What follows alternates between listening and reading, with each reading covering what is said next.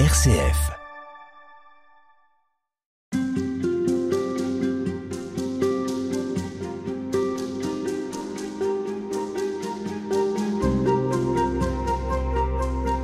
Père Emmanuel Gougo, je précise que nous poursuivons notre évocation de cette thématique de la rencontre. Comment rencontrer Dieu?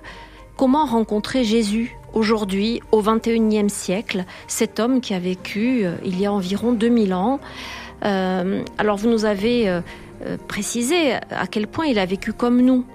Mais au fond, qu'est-ce que ça change? Quel, quel impact ça a sur nous aujourd'hui, le fait que sa vie ressemblait à la nôtre? En quoi ça nous permet de mieux le rencontrer? Eh bien en fait, l'impact, il est immense. Parce qu'en fait, puisqu'il fait tout comme nous, mais puisque en faisant tout exactement comme nous, c'est Dieu qui le fait, il va se produire cette connexion absolue entre chaque être humain.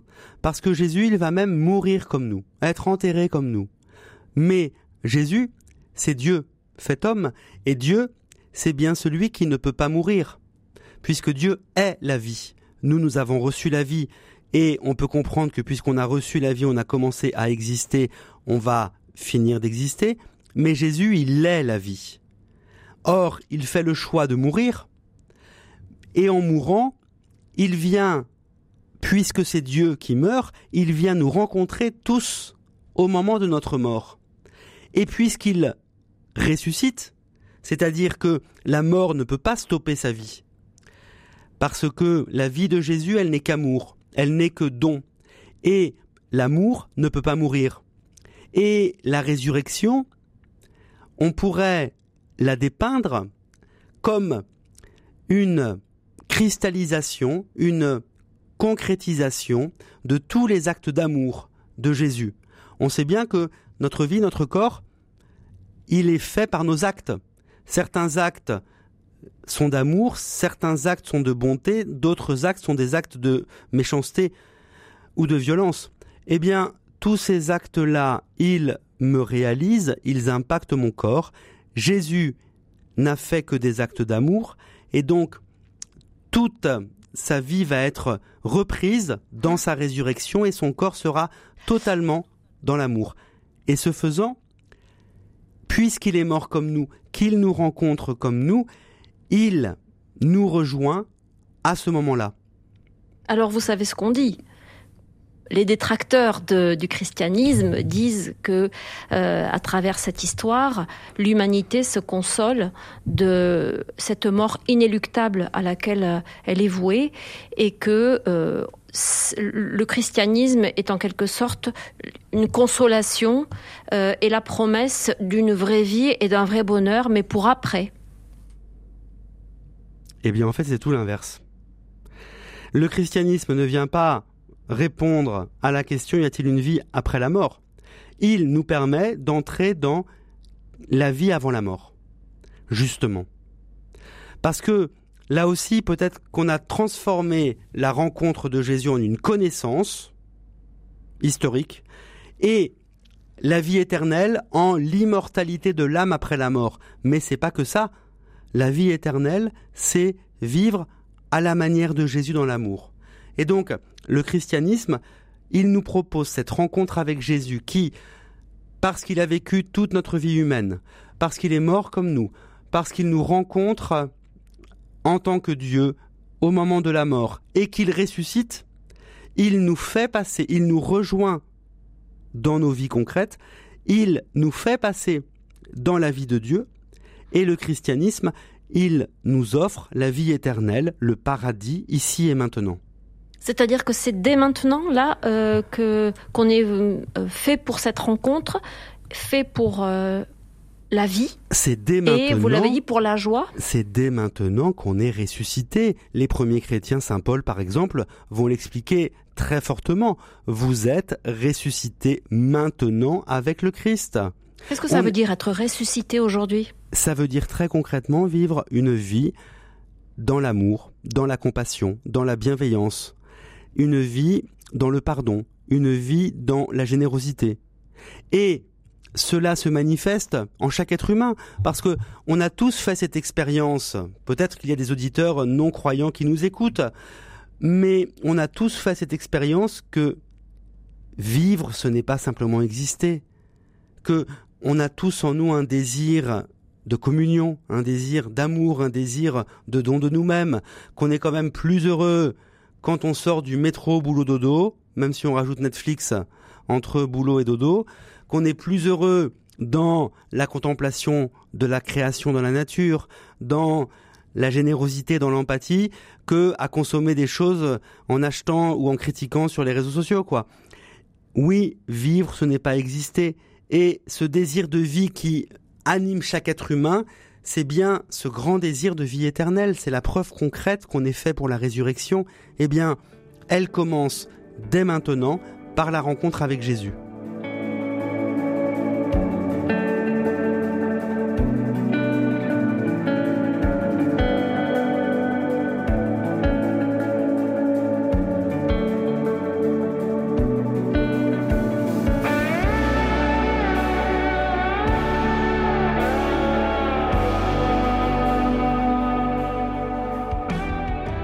Alors cette rencontre, comment est-ce qu'on peut la faire?